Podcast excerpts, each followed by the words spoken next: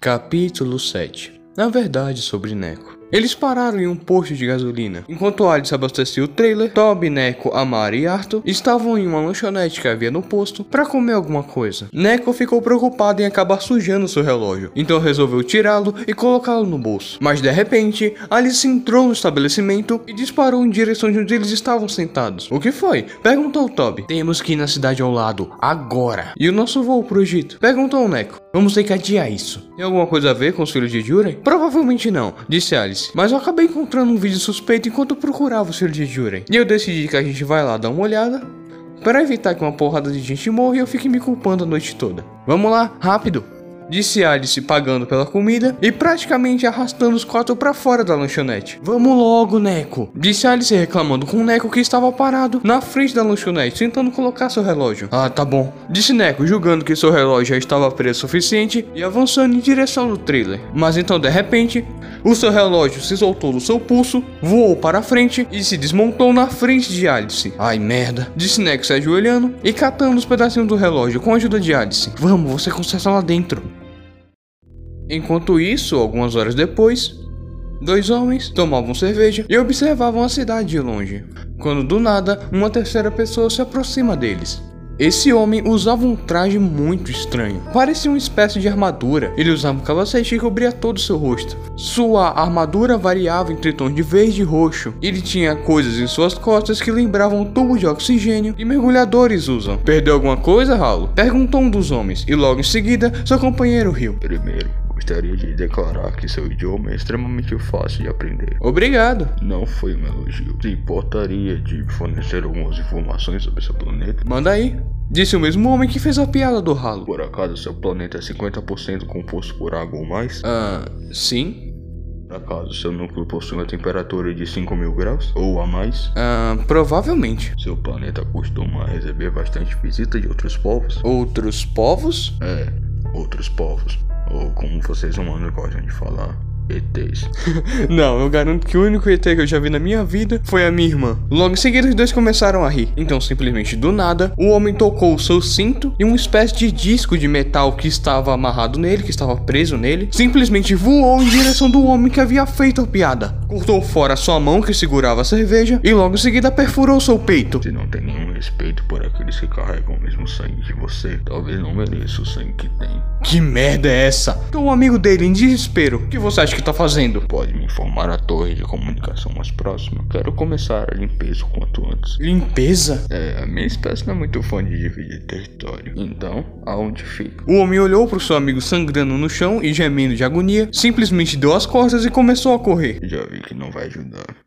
Ele colocou novamente a mão em seu cinto e o disco que estava fincado no peito do homem voou com tudo em direção do que estava fugindo e acertou suas costas, derrubando o mesmo no chão. Logo em seguida, uma enorme grade caiu do céu, prendendo o homem de armadura. Logo em seguida, ele percebe um trailer estacionando atrás dele. A porta se abre e ele vê um vulto corciano saindo de dentro da porta. Logo em seguida, os dois homens atingidos pelos discos estavam perto do trailer. Mais quatro pessoas saem de dentro do trailer. E Alice fica frente a frente com o homem, sendo a única coisa que estavam separando aquelas grades. Agora você vai me contar direitinho quem você é e o que você está fazendo. Que tipo de guerreiro seria eu? Se eu não souber distinguir a verdade da ilusão. Logo em seguida, ele dá um tapa nas grades que desaparecem em uma nuvem roxa. Eu tentei, disse Amara. O homem coloca a mão no seu cinto e o disco que estava preso nas costas do outro homem ia voar em direção de Alice. Mas Toby se coloca na frente e acaba recebendo o disco em seu peito. Consegue arrancar o disco do seu peito e arremessar no chão. Eu juro que se não fosse tão incrível ver um alienígena com meus próprios olhos, eu estaria muito revoltado com você. Como sabe sobre mim? Temos o vídeo de um coneta batendo numa fazenda. E onde esse coneta caiu, você saiu, amigo. Vem cá, disse Toby assim que seu peito já havia se regenerado. Você tem uma arma de gravidade ou algo assim? Não. Uma arma laser? Não. Ah, então é só esse disco sem graça mesmo? Disse Toby chutando o disco sem graça. Ele coloca a mão no cinto e o disco voa, cortando um dos olhos de Toby. Parece que você será um obstáculo a mais. Tio Neco, o que aconteceu com sua mão? Perguntou Amara. Quando o Neco foi olhar, sua mão esquerda estava maior que o normal, como se tivesse inchado algo assim, e suas unhas estavam pretas e pontudas. Ah, merda! Ele olhou para o relógio, que ainda estava no mesmo horário, que marcava quando foi remontado. Toby, correção, perguntou Neco a Toby, enquanto o mesmo tinha seu olho regenerado. Isso é importante mesmo? É, 11h59 da noite. Merda! Gritou Neco. Eu tenho que ir. Guerreiro de verdade não foge da luta. Disse ele colocando a mão em seu cinto e o disco voando em direção de Neco e cortando sua perna esquerda fora, fazendo o mesmo cair no chão. Ele gritava de dor: Merda, agora não, agora não! Neco! Disse Toby, indo em direção de onde Neco tinha ido. Mas então o disco começou a voltar e cortou seu braço esquerdo fora. Mesmo sem o braço, Toby ainda queria ver o estado de Neco e voltou seu olhar para ele. E quando fez isso, viu Neco em pé, mas sua perna que havia sido cortada no lugar estava uma perna parecendo uma perna de um animal felino, mais especificamente um tigre branco, uma vez que a perna era branca e tinha algumas listras. Então Toby viu o braço de Neco, que já estava estranho, se deformar ainda mais e se cobrir de pelos, pelos brancos com listras, assim como de um tigre e metade do seu rosto foi transformado num rosto parecido com o de um tigre, e uma cauda brotou do homem. Ele se virou para Toby. Naquele momento, Neko estava metade humano, metade humanoide de tigre. Peraí. O Neko é um. um caça-humano? Ele começou a caminhar lentamente em direção de Toby. Merda, agora não, disse Alice. Alice se colocou na frente de Toby e sacou aquela faca que ela havia comprado. Para trás, para trás. E ela disse: Vai embora, vai embora. Neko se virou e começou a correr, aparentemente o mais longe que conseguia, daqueles que estavam presentes naquele lugar. Sabe? Neko odiava se transformar. Não só porque ele perdia grande parte do controle, mas também porque ele começava a lembrar de memórias que não faziam sentido para ele. Nessa memória, ele estava dividido em suas duas partes, e uma mulher corria com os dois nos braços. A mulher era jovem, era asiática, e Neko lembrava dela ser muito bonita, por mais que nas visões mais recentes não tenha visto muito seu rosto com frequência. Ela fugia de alguma coisa, de uma fera. Desesperada, tendo como última tentativa, ela resolveu tentar esconder as duas crianças atrás de uma árvore.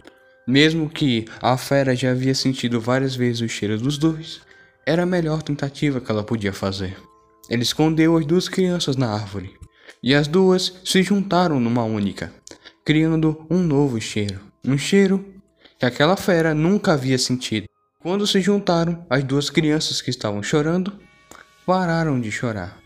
A única criança não via motivos para chorar, por mais que do outro lado da árvore o bebê conseguisse ouvir a mulher que estava tentando o salvar sendo devorado por aquela fera, que logo em seguida foi embora. No dia seguinte, monges que rodavam por aquele lugar acharam o garoto e o levaram para ser criado com eles. Esses monges ensinaram Neko a fazer tudo o que ele sabe.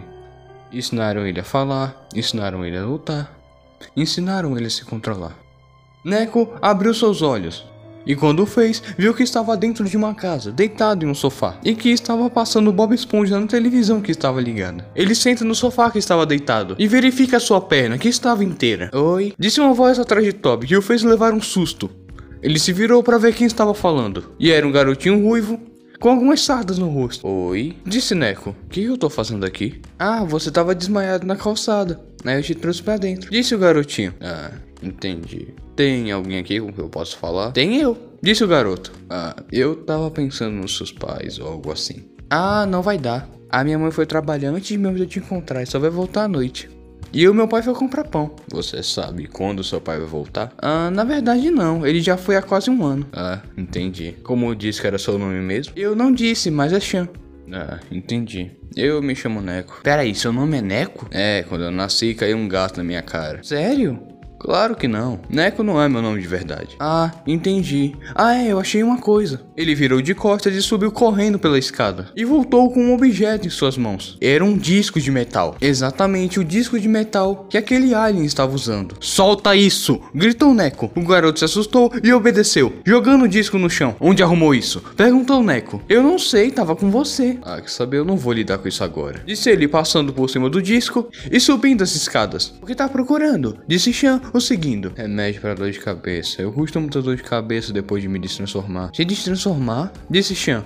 Eu só tô pensando alto, se não entender é só ignorar. Disse ele abrindo a porta do banheiro e procurando algum remédio no armáriozinho de espelhos. Então, por que Neko? Sei lá, Neko é gato em japonês eu gosto de gato. Uou, eu vou te chamar de Mr. Cat então. Por favor, não faz isso. Pegou uma cápsula de remédios e começou a espremer os olhos. Pode ler para mim, eu tenho dislexia. Pediu Neco. Eu também não sei ler, disse Chan. Ótimo, espero ter uma overdose. Disse ele, pegando duas pílulas da cápsula e tomando. Chan correu pro seu quarto e voltou com uma caixinha de música. Olha isso, disse Chan, botando a caixinha para tocar. A caixa fez uma musiquinha bonitinha, parou de repente e depois a caixa abriu, fazendo com que pulasse dela um palhaço, enquanto fazia um efeito sonoro de grito. Impressionante.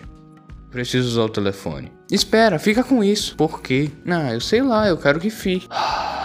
Tá, vai, passa pra cá. O garoto abriu um sorriso e entregou a caixinha de música para Neco. Neco então forçou a grande caixa de música para dentro do bolso do casaco, dando para ver de longe que tinha algo naquele bolso, sem falar da manivela que estava para fora. Super discreto. E o telefone? Tem um na cozinha. Ótimo, vamos lá. Enquanto eles iam em direção da escada, o garoto começou a falar. Como será que as pessoas ligavam umas para as outras antes de existirem telefones? Será que elas mandavam corujas que nem Harry Potter? Garoto. Ou será que eles tinham um jeito secreto de mandar mensagem, tipo por rádio ou algo assim? Garoto. Se bem que se não tinha telefone, acho que também não tinha rádio, né? Garoto. Não, que foi, Mr. Cat? Cadê a porcaria do disco? Disse ele quando os dois já estavam na frente da escada, prontos para descer. E o disco que eles tinham colocado na frente do primeiro degrau simplesmente havia desaparecido. Será que tinha algum rastreador, alguma coisa assim naquele disco? Rastreador? É, garoto, tem uma pequena chance na verdade imensa, de eu ter traído um alienígena para sua casa. Você tá falando sério? Ou é que nem um homem do saco que os pais inventam para as crianças não fumarem nem beberem? O que? Não, o homem do saco é mentira, isso é sério. Mas nem por isso você vai sair por aí fumando, né, garoto? A minha chefe, por exemplo, é um caso sério. A quantidade de nicotina que aquela mulher ingere por dia é um negócio surpreendente. Se brincar, ela nem mais se categoriza como fumante. Ela já pode ser considerada uma chaminé. O garoto riu e Neco riu de volta. Mas é sério, nossos pescoços estão correndo perigo, eu realmente preciso fazer uma ligação. Ah, é, vamos. Os dois dispararam em direção da cozinha. Neco pega o telefone e diz que é o número de Alice. Alô? Disse a voz de Alice do outro lado da linha. Alô, é o Neco. Você venha me buscar. Neco! Onde você tá? Eu tô numa casa. Dá pra descrever essa casa? Ah, eu sei lá. Ela tem um telhado. Nossa, isso ajuda muito, Neco. Será que você poderia informar se ela tem uma porta também? Vem cá, você sabe o endereço da sua casa? Perguntou o Neco a Chan. Sei sim, disse o garoto. Ótimo, então diz aí pra ela que eu vou olhar uma coisa. Disse Neco entregando o telefone para Chan e indo verificar o corredor do lado da escada. Lá, ele verifica uma porta, a única porta que estava aberta. E Neko tinha certeza absoluta que antes essa porta não estava aberta. Ele volta correndo pra cozinha. Já disse o endereço? Perguntou Neko, parecendo preocupado. Já? Respondeu Chan. Ela quer falar com você. Disse Chan, entregando o telefone pra Neko. Que é: Vem cá, que história é essa que eu sou uma chaminé? Ah, não dá tempo agora. Disse Neco batendo o telefone na cara de Alice. Neco pega uma faca de cozinha e diz para Chan, vem. E Chan o segue. Para onde essa porta leva? Ah, pro porão da minha casa. O porão, como é que ele é? Ele é grande, tem vários lugares para se esconder? Ah, eu acho que é o maior cômodo da casa. Ah, é claro que é, eu mereço. Agora é o seguinte, fica aqui em cima e não desce por nada. Se eu não voltar em 5 minutos, você liga pra polícia dizendo que tem alguma coisa no seu porão e sai de casa, entendeu? Jean balançou a cabeça indicando um sim. Ótimo. Disse Neko em direção da porta e parando na frente dela. Espera, disse Chan, eu tô com medo. Você vai voltar? Ei, confia em mim, lembra? Eu sou o Mr. Cat. Disse ele, piscando o olho direito pro garoto e descendo pro porão. Opa, bom dia. Disse ele falando sozinho na esperança do alienígena ouvi-lo. É uma pena a gente estar tá nessa situação. Você parece um cara tão legal. Daria até pra te chamar pra, sei lá, jogar um futebol no domingo. Mas ninguém respondeu, apenas silêncio completo. Você é meio caladão, né? Você, sei lá, não diz nada, tipo, Busquem conhecimento! Ou algo assim. Você tem coragem, humano. Isso eu não posso negar. Neco escuta essa voz atrás dele e vira rápido. E lá vê o homem com esse mesmo traje. O meu nome é Wampo. Nossa, agora até me sinto mal de ter ficado com medo de um cara com um nome tosco desse. Pretende me vencer com essa arma primitiva? Disse o alien se referindo à faca de cozinha. É o que tem para hoje. Respondeu Neco. Ai meu Deus. Neco escutou alguém dizer. Então ele olhou e viu que Chan estava lá. Era verdade. O que tá acontecendo aqui? Chan, eu mandei você ficar lá em cima. Não até você me explicar o que tá acontecendo. Então, Neco percebeu que o Abo estava movendo lentamente a sua mão até o seu cinto quando encarava Chan. E quando o alienígena estava muito perto de tocar no seu cinto, Neco gritou: não! E arremessou sua faca na direção da mão do alien, que a empurrou. Não chegou a ferir por causa do traje, mas impediu de tocar no cinto. Ele pegou o Chan nos braços e começou a correr pelo porão, tentando se afastar o máximo possível do alien. Me solta! Gritou Chan, finalmente conseguindo se soltar dos braços de Neko. O que você pensa que tá fazendo? Disse Neko. Não, o que você pensa que tá fazendo? Primeiro para desmaiar na minha calçada. E do nada, tá numa briga de facas com um astronauta. É bom me explicar o que tá acontecendo. Senão eu vou subir lá em cima e falar que no meu porão tem dois esquisitões que eu nunca vi na vida. Neko até pensou em falar alguma coisa, mas só fez silêncio. Muito bem. Disse Chan, se virando e caminhando para longe de Neko. Akira. Como é a história? Perguntou Chan se virando. Você falou que iria saber meu nome, não é? Ou oh, meu nome de verdade. É Akira. Akira Watanabe. Eu fui encontrado ainda bebê em uma floresta. Fui encontrado por monges, eles me criaram. Eles acreditavam que eu era uma espécie de presente dos deuses, já que eu conseguia me dividir em duas pessoas totalmente opostas. As minhas duas metades passavam mais tempo separadas do que juntas, e também dormiam separados. Até que Lá para meia-noite, quando ambos completaram 10 anos, Shiroi, o meu lado negativo, digamos assim, acordou no meio da noite. Percebendo a falta do meu lado positivo, Kuro, ele saiu dos aposentos dois para procurar ela, mas tudo que achou foi uma pilha de corpos. Todos os monges, sem exceção, estavam mortos. E tudo que Shiroi encontrou foi uma enorme fera, com uma pelagem totalmente branca era um tigre, um tigre albino, mas não um tigre qualquer. Ele era um humanoide. Assim que esse tigre percebeu a presença de Shiroi, ele avançou em direção dele, mas parou na frente. Ele simplesmente era incapaz de atacar Shiroi. Shiroi encarou a fera nos olhos e percebeu que aquela fera era sua irmã Koro. Nos mudamos para a cidade mais próxima. Lá descobriram que quando se fundiam, a transformação era extremamente mais fácil de se controlar, uma vez que só metade era transformada. Transformação essa que acontecia toda meia-noite. Toda vez que eu acordava, torcia para não ter machucado ninguém. Ficamos na rua por 4 anos. Aos 14, eu consegui um emprego de cobrador, sabe? Era pago para bater nas pessoas para que elas pagassem. Dava para comprar alguns livros, assim consegui estudar lendas e crenças que eu sempre gostei. Mas lá para os meus 17 anos, uma garota, uma garota me encontrou e disse que estava à procura de pessoas com marcas específicas. E assim eu me tornei o primeiro membro do grupinho dela. Então, Chan, eu entendo se você não quiser acreditar em mim, mas por favor, vai lá para cima, eu não quero que se machuque. Mas então, Chan regalou os olhos. Akira! gritou ele apontando para trás de Neko. Neko conseguiu desviar do disco lançado pelo alienígena, que estava muito perto dos dois. Então, Neko se separou em dois e a garota de cabelo branco pegou o chão nos braços e começou a correr para longe. Já o garoto de cabelo preto pegou um pé de cabra que estava lá perto e partiu para cima com tudo do alienígena, que mesmo sem seu disco, estava bloqueando os ataques do pé de cabra usando seus braços. E seu traje nem sequer era arranhado. Mas que droga! gritou Shiroi. Então ele começou a correr e obviamente o alienígena foi atrás. Segurou o pé de cabra com os dentes, pegou um detergente e derramou no chão. Assim o alienígena escorregou, caiu dando mais tempo para Shiroi correr. Se levantou revoltado e correu furioso atrás de Shiroi, mas não encontrou. Até que de repente ele escutou um som, como se fosse uma música, e seguiu esse som, até que encontrou uma caixa que estava sendo tocada sozinha por uma manivela.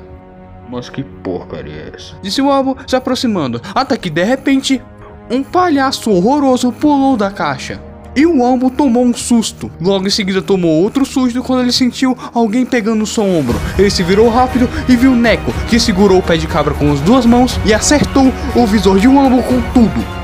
O Albo se ajoelhou no chão. Sabe, eu fiquei me perguntando por que, que você não saía desse traje e mostrava sua cara feia de alien pro mundo. Mas pensando um pouco, agora eu sei o porquê. Você não foi vacinado contra as doenças desse planeta. Na verdade, você não entrou em contato nem com as bactérias mais comuns desse planeta.